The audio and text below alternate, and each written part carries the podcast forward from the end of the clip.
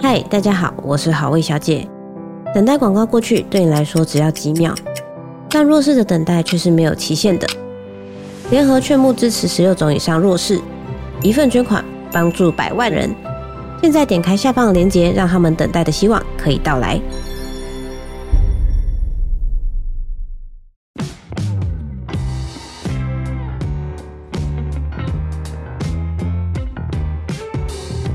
大家好，我是朱宇的共同创办人 Sean，欢迎回到欧本豪斯。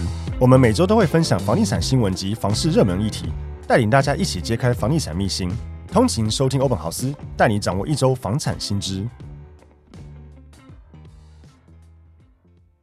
Hello，大家好，欢迎大家收听 Open House Open House，我是 Sean。Hello，大家好，我是 Open House 的企划小曼。今天想要跟大家聊租赁契约拟定的大小事，以及解答十个房东与房客常有的租屋问题。那我们先进到第一个段落，再讲一些跟契约拟定有关的事情。首先，第一个，我觉得房东的疑问就会是：啊，契约我是要自己打，还是我直接去买现成的？非常的建议就是买现成的哈，原因是因为内政部会一直公布最新版的定型化契约，它该有的一些应记载或不得记载事项。那现在最新版的是一零九年八月二十六号颁布的，所以你去外面一般 Seven Eleven 或者书局可能会看到它有卖就是租赁契约，请看上面有没有写一零九年八二六，呃，内政部什么几号函文忘记公布的那个版本，那个版本才是最新版本。那如果不用最新版本会怎么样？会变成你的合约本身会有不合格的地方，譬如说现在有规定说你后面一定要约束修缮责任之类的。那如果你的合约是没有这个的话，就会有一些不合格之处。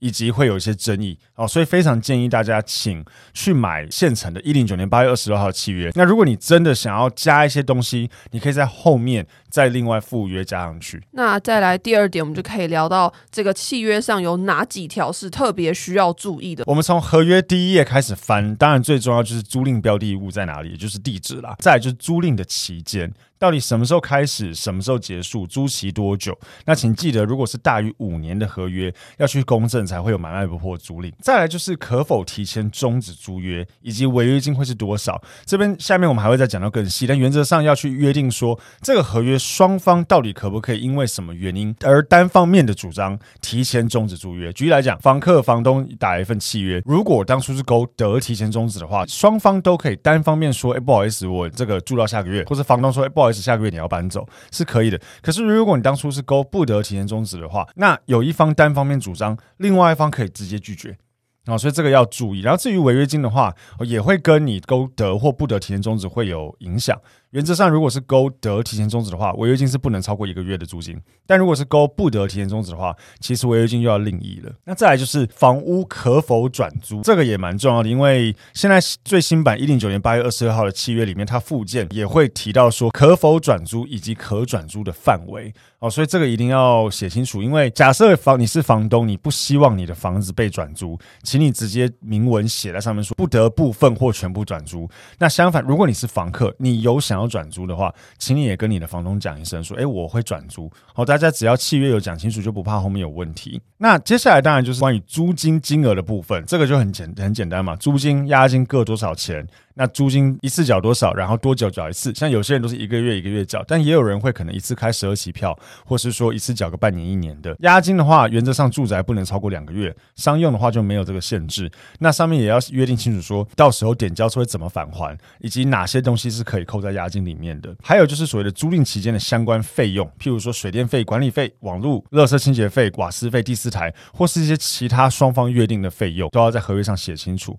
那再来就是这个物品点交跟房屋现况，像我们公司自己在签租约，我们都会要求业务就是把点交时的照片也都用相簿传给双方，到时候退租的时候就可以以当初这个点交的照片好去做一个佐证。那这个照片我觉得除了屋况之外，还有很大的重点就是家具跟家电哦，像之前有讲过案例嘛，提供个八十五寸的电视给房客，房客还的时候还一个四十寸电视，可是你合约上只有写电视。就很难佐证了啊！我这边解释一下，那个买卖不破租赁是什么意思？好，它基本上就是租赁这件事情是大于买卖。比如说你的房东把这个房子拿去卖掉了，但是你跟他的租约还存在，那他就必须要继续履行跟你的这个租约。所以买卖不破租赁，没错，就是买卖不破租赁。顾名思义，就是买卖行为打不破租赁行为。嗯，哦，只要你的房东卖房子，你可以继续主张下个买方必须完全同条件。呃承受你的租约到租约结束为止。我所谓从条件包含当初有讲好，比如说宠物条款，后面也会讲到，或甚至什么房东每半个月会帮你通一次马桶，类似这种东西，全部都要原条件去存续才可以。但是如果是大于五年的契约，如果未经公证，就不会有买卖不破租赁了。好，那再来第三个，我们可以来聊的是有哪一些事情是不得记载或是约定事项，等于说房东就算写在合约上也没有用。一般来讲，现在最常见我们会跟房东沟通的就是应记载不得记载事项，或是我们讲应约定不得约定。里面最重要几个点就是不能写说房客不可以报税，也不可以写说房客如果报税的话，呃，税负啊要由房东负，哎，房客负担，或是说呃，如果房客报税的话，我就要提前终止，都不能写。很多老一辈的房东还是会要求我们说，哎，我们十几年来就这样写，OK，你写啊。如果我真的跟你讲不过，你就写，反正写也没用。所谓的不得记载事项就是。你写上去啊，到时候如果房客真去报税，你真的要拿这个去请求，房客不理你，对不对？可能进入调解，调解委员一看到说啊，这个是不能写的啦，你就基本上就没辙。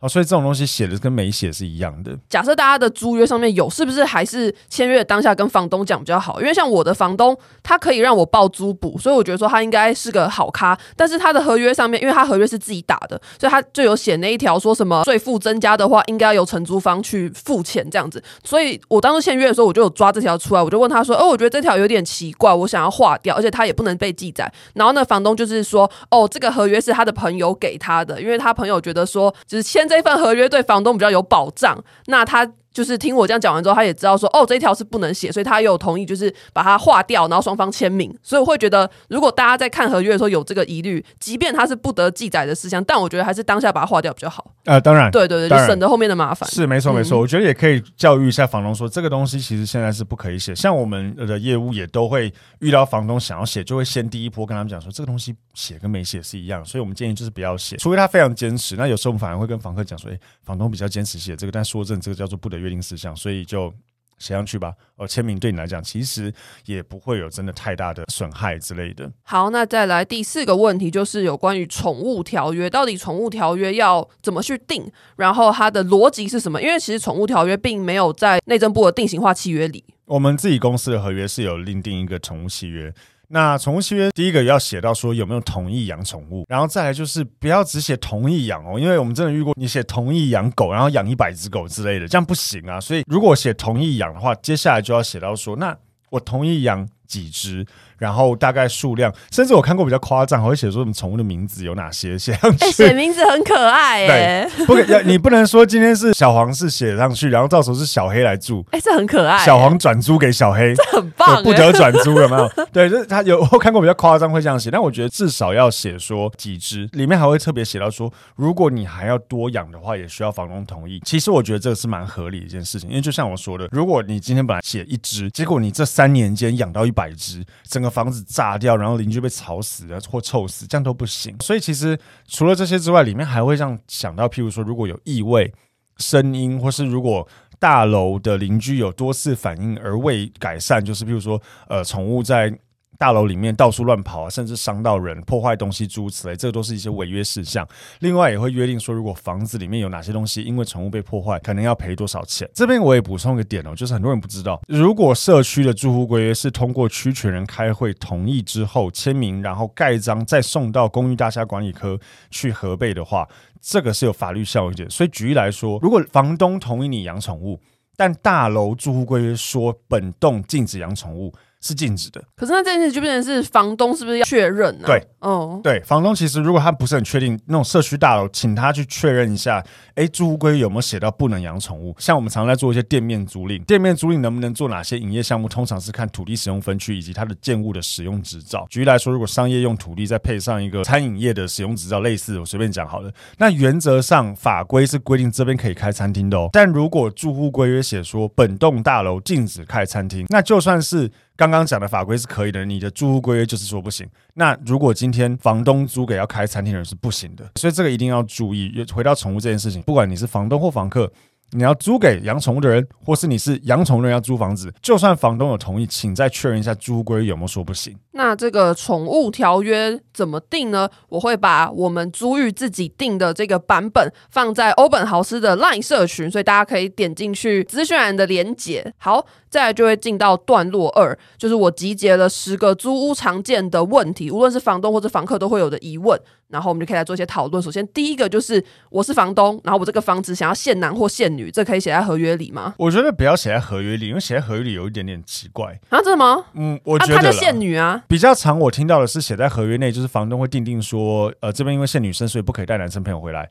那这个我觉得看合理性啦。如果今天真的是像刚刚提到的是都是同性别的这种共生公寓形态，我觉得这样写还算有合理性。但如果是个人的那种套房，然后这样写，我会觉得合理性没有那么高。但是如果这件事情不写在合约里的话，它是有约束效力的吗？如果房东只是用 line 上面说，哦，我这个房子限女哦，你不能带男生来，可是他合约上面没有写。好，我觉得真的，如果是遇到像刚才讲都是那种分租雅房，我觉得确实可以在合约的特约的部分写到说，因为本租赁标的物都是属于套雅房的分租形式，那为了安全以及其他房客的这个生活起居的着想，所以希望就是居住人必须性别为女性，同时就约束说所有房客都不可以带异性朋友回来过夜，而如果有发现的话，或是发现且屡劝不听，呃，未改善，那可能就要违约。我觉得这样写的是还可以啦。好，再来第二题呢，我们就可以提到，就是有很多房客去看了一间房子，诶，喜欢，那房东就会先说，不然你先付个定金，这样我们先把这个房子定下来。但是这个定金有没有上限呢？在讲定金上限之前，先再呼吁一下大家，就是请在付定金之前确认这个人是不是屋主。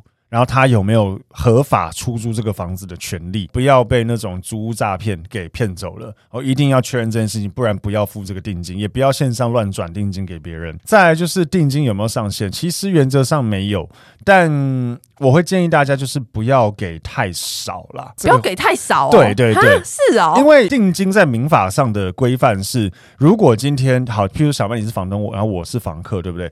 今天如果我付了定金给你，那如果今天我反悔不要了。那我的定金就是不能拿回来，对不对？但相反的，如果今天我付定金给你，你收喽，可是你后面又不想租给我，那你除了还我定金之外，你还要赔我一倍。哦，是哦。对，所以举例来说，如果今天假设我们讲这个租金四万块的房子好了，我只给你一千块的定金，那今天譬如说，如果你本来开四万二，我跟你杀四万，然后你你同意，我给你一千块定金，下个房客说，哎，我四万二跟你租，你是屋主，你会怎样？哦，就赔钱，然后出四万，赔钱而已。对对对。但如果我今天给你四万块的定金，你会赔吗？哦，就不会，有点大了，太大了，对不对？你你为了这个一个月多两千，一年才多两万多块，我要赔四万，所以就是定金的金额越大，约束效率越大啊。包含刚刚一样，如今天我是房客，我给你一千块，大不了不租一块给一千块给你就好了。可是我今天给你四万块，我靠！我如果不租，我要给你四万。哎、欸，可是定金过大，是不是诈骗嫌疑也有可能？呃，通常以我们公司自己在操作，我们都会建议大概收半个月。哦、半个月，我觉得数字不会大到不合理，同时又有约束效力。那如果金额是比较大的租金，像我们之前遇过那种十几万甚至几十万那种，可能就不一定要到半个月。但大部分如果是比较大的租金，有可能承租方或是出租方都是法人，那他们可能承办，他们自己就有习惯要怎么样。所以那个就会比较复杂，但反正简单来说，就定金建议就是不要太小，因为没有约束力。那我觉得也不宜过大，也要注意一下。然后最重要就是确定屋主是真的屋主。哦，不要是来乱或甚至是诈骗的。好，再来第三题也是跟定金有关，就是有些房客会问说，我已经付了定金了，但是我又反悔说我不要租了，那房东需要把这笔定金退给我吗？嗯，刚刚有讲到民法上面来讲是不用退的哦。呃，这个就跟我们大家在外面买东西一样，今天如果你逛街逛一逛，好喜欢这个商品哦，我付定金好啊，我明天过来拿，结果你不过来拿的话会怎样？就没收啊。对，他本来就有没收的权，这是民法最基本的一个定金的东西。所以，如果今天房客你没有到超级确定，你就不要付定。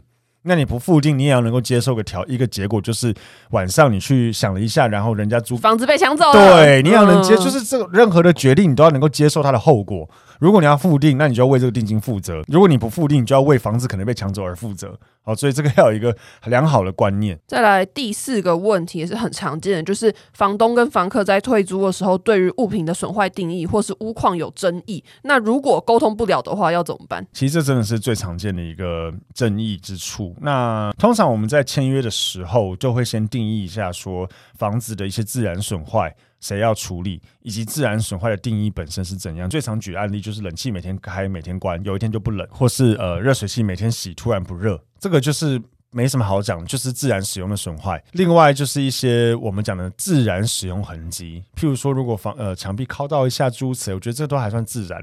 但如果是什么墙壁被烟熏黑，那个就不是自然使用了。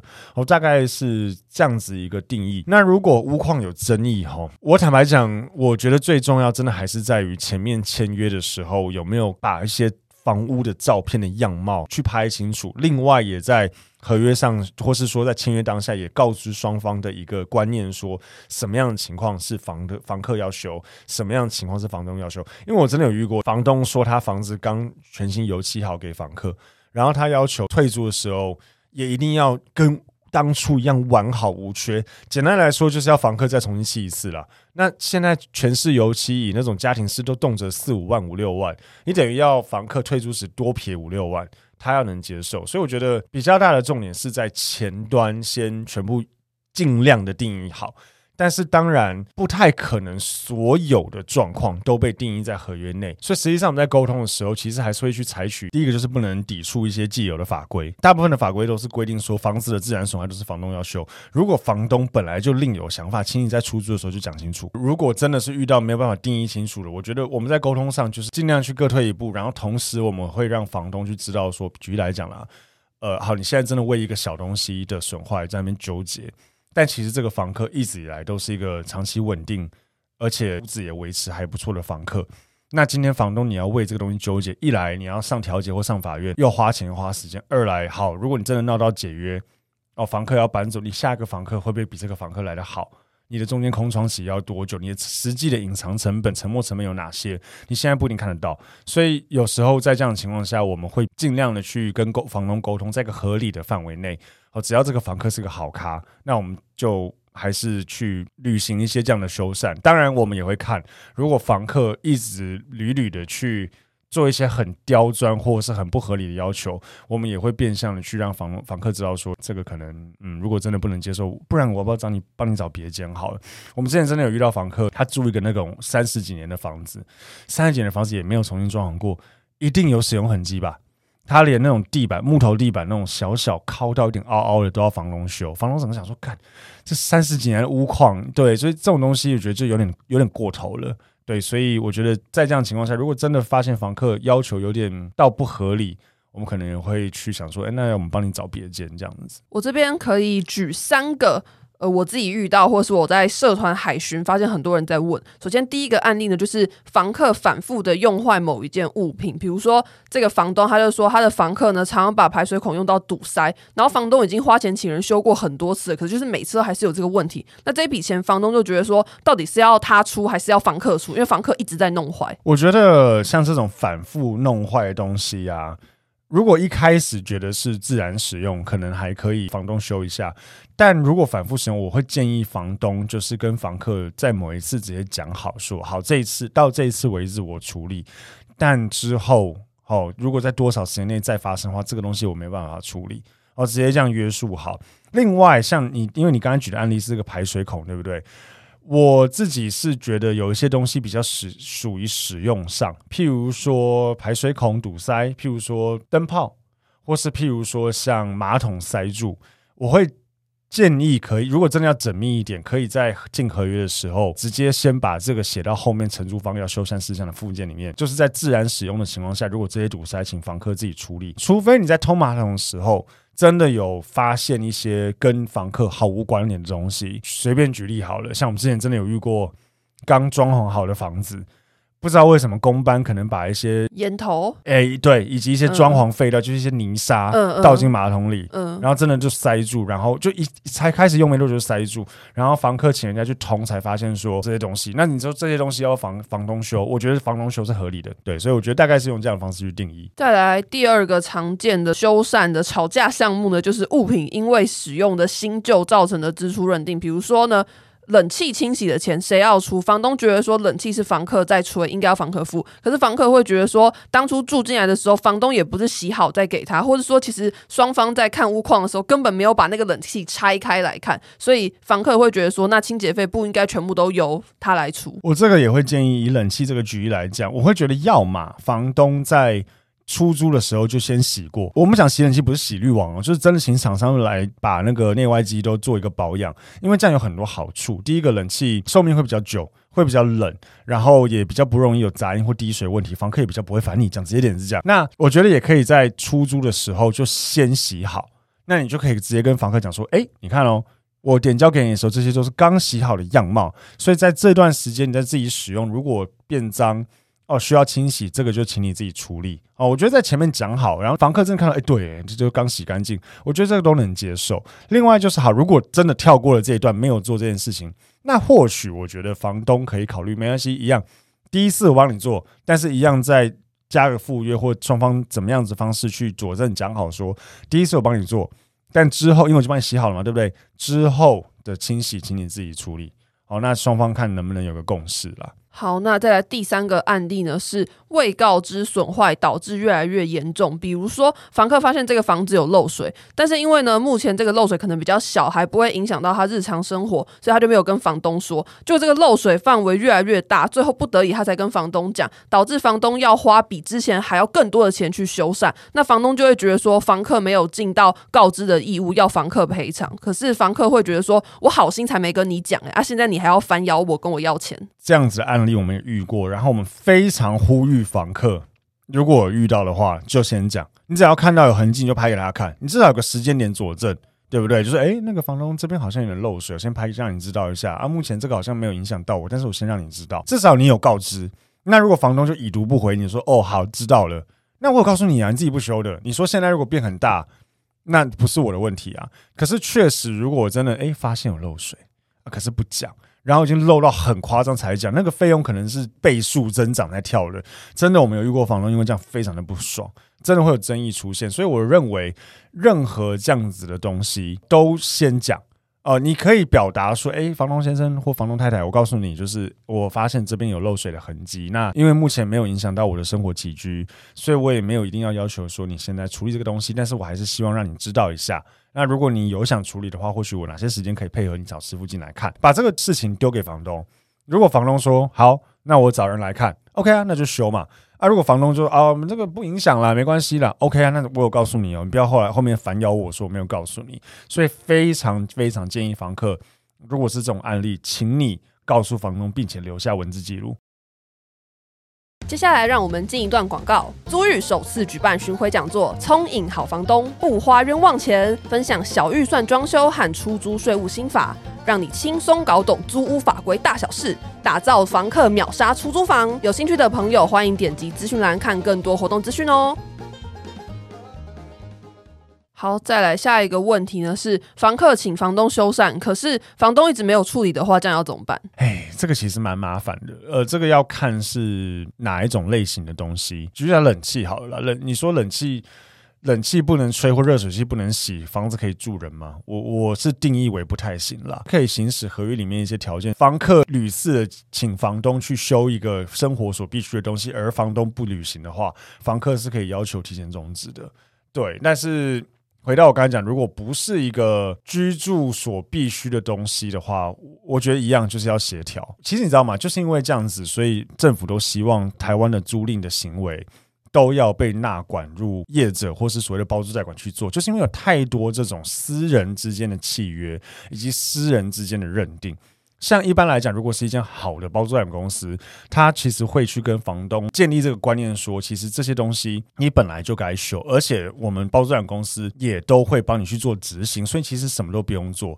所以我真的也很，我觉得政府这样利益良好，然后也很建议，不管是房东或房客，都要去找一间好的包租代管公司。譬如说像租玉这样子，我会在等你什么时候讲，我说怎么还没 铺陈铺很久。譬如说像租玉这样子好的包租代公司，或是我们有在做社会住宅，像我刚才前面都有提到，我们都会去帮双方做协调。而且如果房客是个好房客，其实我们大部分都会请要求房东在一个合法合理的修缮范围内。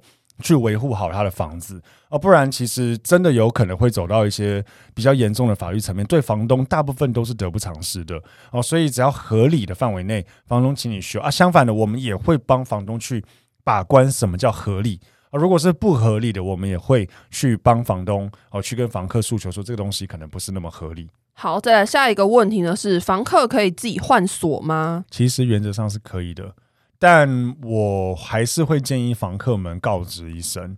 为什么呢？因为我觉得租赁这个东西跟以前我们做买卖不一样，买卖屋主买方恨死双方又如何？就是交屋之后，原则上可能就没什么事了嘛。但租赁不是，它是个长期的合作关系。那这个长期合作关系也建立在一个信任感以及以及一个感觉上面。啊，如果就算这是你的权利，但是如果你做了这件事情，房东会觉得感受不好。譬如说你住这个房住的很很开心，但房东觉得感觉不好，他可能就不续给你啦，或是他在后面一些有点争议的修缮上面的时候，他可能就比较不愿意，那还要去沟通协调，其实很麻烦。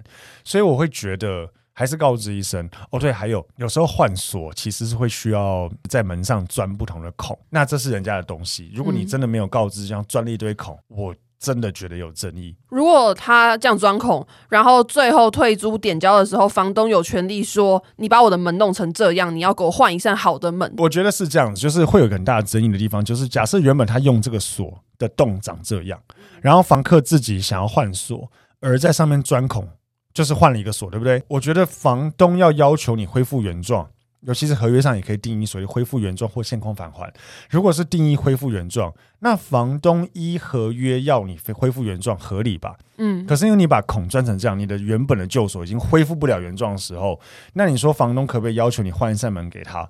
我觉得是站得住脚的哦。因为你就是没有办法恢复原状给他，你你等于把你的锁带走啊，那个原本锁也不能用，那这个时候怎么办？你要嘛就是要花钱再买一个锁去能够合那个孔。不然最严重是不是真的可能需要把门换掉？这个都不一定。所以回到刚才前面讲的，虽然这是你的权利，可是告知一下，先讲都没有什么不好。就是刚前面讲订合约，先讲。诶，比如说房东先讲说，我的观念就是使用者付费。这个租赁期间，哈，任何东西自然损坏也好，我怎么样都要房客修哦。我先讲哦，房客如果答应的话，那就 OK 啊，双方合意就好。但是不要不先讲。哦，不然其实后面真的很容易有争议。好，再来下一个问题呢，是房客他租了整层住家，那他想要自己把其他房间分租出去给他的朋友，这样是可以的吗？如果你把整层的房子租下来，且在整层转租，这样子是一定要房东同意的。但如果你租下一个，譬如说三房两厅两卫的房子，对不对？然后你自己住其中一间房间，你再把另外两间房间分租给别人。原则上是不用房东同意的哦，是哦，对哦，我我我常常在教育训练上面的时候，其实会跟业务去分享这件事情。那我让他们理解这个的逻辑是这样：假设你有两个小孩，好了，好不好？那你的教育方式是小孩成年了要跟我住在一起，就必须自己去外面打工赚取租金。我要你就是有一个独立自主的一个生活的一个样貌，对不对？难道这样你还要跟房东讲吗？哎，房东，那个我要跟我小孩收租金，因为我教育他们的方式就是要他们付租金给我，就是这个不合理。有这个连这个都要跟房东讲，有点怪异，嗯、对不对？所以我觉得在这样的情况下，只要你还有住在这边，其实你去跟你的小朋友啊，或是你的朋友收取租金，朋友譬如说啦，你一样男女朋友，大部分可能大家会协调好说，maybe 共同付或是谁付，可是。有一些比较 A A 制的人可能会觉得说，哦，今天女生要跟我住，我等于转租给你，租金要给我，那这样子我还要告诉房东吗？好像也有点奇怪。对，所以其实，在这样子的情况下是不需要的。可是我这边也先讲，就是也因为有这一条，所以我知道有一些二房东会滥用这个，就是他会去跟房东讲说，他会住在这，但是他会分租哦，他会转租啊，就是告知一声。他他他们通常不会这样讲，他们通常会说，我们会找一些志同道合的好朋友一起住，然后实际上。他为什么要这样讲？因为房东未来如果自己跑来自己的房子看看的时候，发现说：“哎，靠要，为什么住的人都不是当初那些人？”可是如果他再 他再去请求说：“哎，你转租那你违法的话，房客其实可以去主张说：‘没有，我有住在这啊。’然后因为你很难举证他有没有住在这。我们之前真的有遇过，就是房客真的是违法这样转租，但他就主张他住在这，那个房东就很困扰，要问我们怎么办？我们后来真的就是派人在楼下堵人。每个堵到那间的房客都问他说：“哎，你住这吗？”“对。”“啊，你是跟谁租的？”“哦，谁谁谁。”“啊，他有住在这吗？”问到那个三四组房客都说没有啊，我跟他签约，他从来没有住在这里。哎，那我们这边有这些人证什么？我们再去请跟那个房客请求说：“哎，你这个违法。哦”哎，他很笨呢，他没有先串通好。是，可是我觉得没有那么容易串通，因为其实人家为什么要配合你？如果是我，我就说，呃，那我租金降一千块。如果被问到说，你帮我讲一下。啊，那时候觉得你蛮聪明的，对。可是就是有些人他可能，你看，同时因为之前很很多这种二房东，然后他其实如果每个房客租金都降个一千两千，其实他有可能会没赚钱。而且我知道他们有些也会租给外国人，那外国人因为有时候租金可以租比较高，或是租一些短期的。你说这些这么多房客来来去去，他们有没有每一个都要很配合演出？很多房客可能自己觉得说，哎，现在好像有被麻烦找上门，我要先撇清哦，跟我无关哦，我不是共犯哦，这样他就不会一定会帮你。所以我觉得，我真心的建议，我之前好几集都讲过，就是如果今天要做二房东生意什么的，是没有关系，OK 的。但是在一个双方合意且知悉的情况下，哦，不要真的未来有发生什么争议，为了这些小钱上法院，实在是非常不划算。最后一个问题呢，就是假设前面的租约双方是勾得提前终止租约，那这个。违约应该说解约的赔偿金额有上限吗？有，如果在这个合约上面是勾得提前终止的话，那它的下面一条是依前项约定得提前终止的话，哈，双方只要提前一个月告知另一方要提前终止，就不用收违约金。但如果没有提前一个月告知的话，最高不得收超过一个月的违约金。那如果是不得不得的话，实际上内政部的解释是，那就是另外定，所以没有上限。呃。可以这样想，可以这样讲，但实际上啦，就是比如说，如果今天因为这样而有一方势大开口，比如说租金一个月两万，跟你要一千万的违约金，有没有？基本上你上法院也不会过了。嗯，对，法院还是会有一些所谓的比例原则的问题，就是这个有点不合理。对，你要能够举证说，哎，为什么你的损失有到一千万？其实蛮常见，确实一些包租公司或是二房东或是一些店面在这边做生意。他有花大钱装潢这个店面，那今天房东突然要收割这个装潢，有没有要提前终止？那房客可以主张比较高额的违约金。像我们也很常见的做法是，假设租十年，然后当初装潢成本是五百万，我就是逐年递减，一年一年扣五十万这样子。如果你真的因为什么原因提前终止，请你赔我这个钱。那你说这样子有没有上限？诶，可能就不一定有。像我们之前签个店面，就是租金好像是十七万还多少，但他装潢真是五百万逐年递减。所以，如果过了一两年就提提前终止的话，原则上在照合约，屋主要赔的违约金是可能四百多万。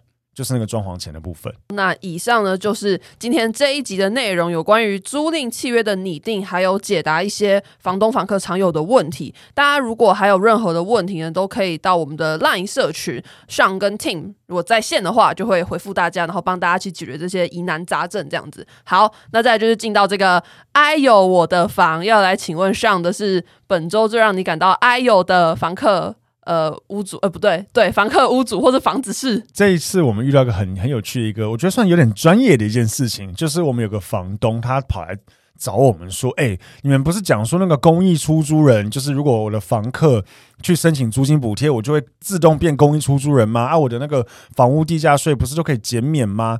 那他收到地价税，但是为什么没有减免，还是这个非自用十呃千分之十？我们想说，对，为什么？一开始以为是房客申请没过关。嗯，他说没有啊，房客每个月都领好像八千还多少啊，很多哎、欸，因为有一些条件，最高级距、欸，有一些条件可以领到。对对对，对啊，房客每个月领八千呢，为什么我没有？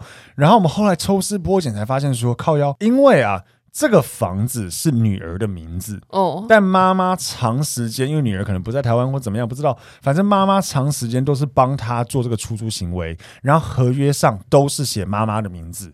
所以，当房客去拿租约申请租金补贴的时候，因为上面就不是女儿的名字，所以房客申请租金补贴有过，但房东女儿那边没有变公益出租人。我们后来有去查，确实是这样。因为在这个认定上，就是会被认定有点像二房东，就是好像女儿租给妈妈，妈妈再租给房客啊，房客去申请租金补贴叫做次承租人。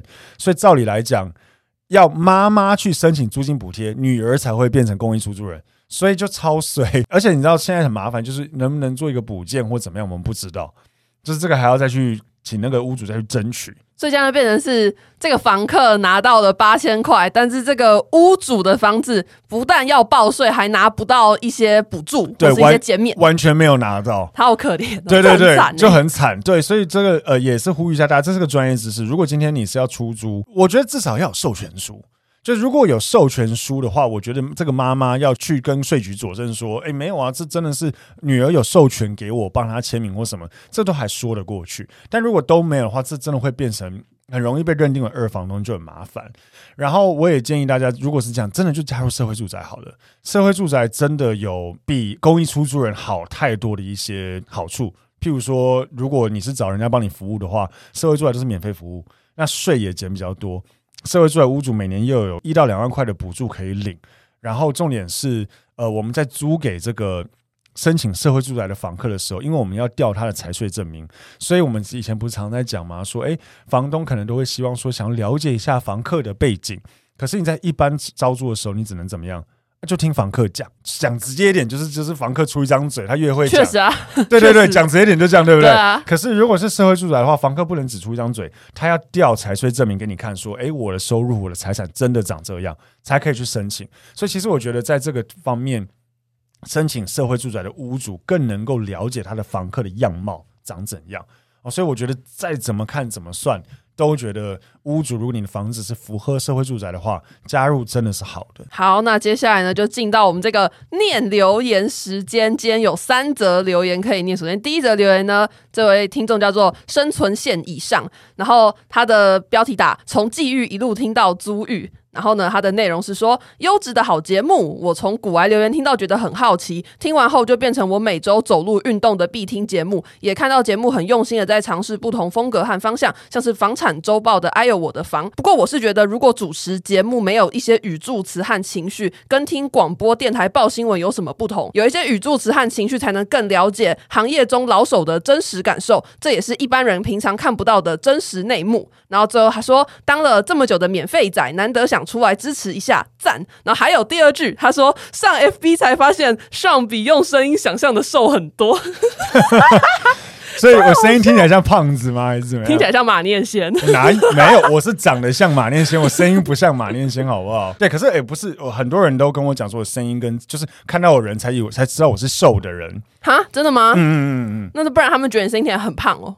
就是可能不觉得我是瘦的人吧？啊，是哦。对，然后因为我们有时候面试也会遇到，就是有听我们这节目的人，然后他们就会说：“哦，你声音怎么跟节目一模一样？” 对，就是很有好有趣哦，蛮有趣的，蛮有趣的。嗯，好，再来第二个听众的留言，他的 ID 叫做“奔跑的猪男”。然后他的标题打 哈哈哈哈，然后内文是可以骂，这故事听了超级气，是来乱的哦。这个应该是在讲某一集房产周报，我们讲说什么屋主卖房这举动被骂太贪，哎，还是哪一集？忘记了，应该或是不然就是那种很多网友会在那边乱留言，质疑房仲是不是乱操作什么的。对，因为这真的太愚蠢。因为我们自己的社群里面那天也有一个，我们有一些听众还蛮踊跃留言的嘛，就是有一个也在讲说，就是讲贷款的事情，然后我就看到里面有个留言讲说什么现在法律规定房贷最高只能七成，高于的这个没有，没有啊，啊，我家都贷八五成啊，一堆人现在都贷八成以上，呃，或八成，不要说八成以上，八成左右，这是很常见的。OK，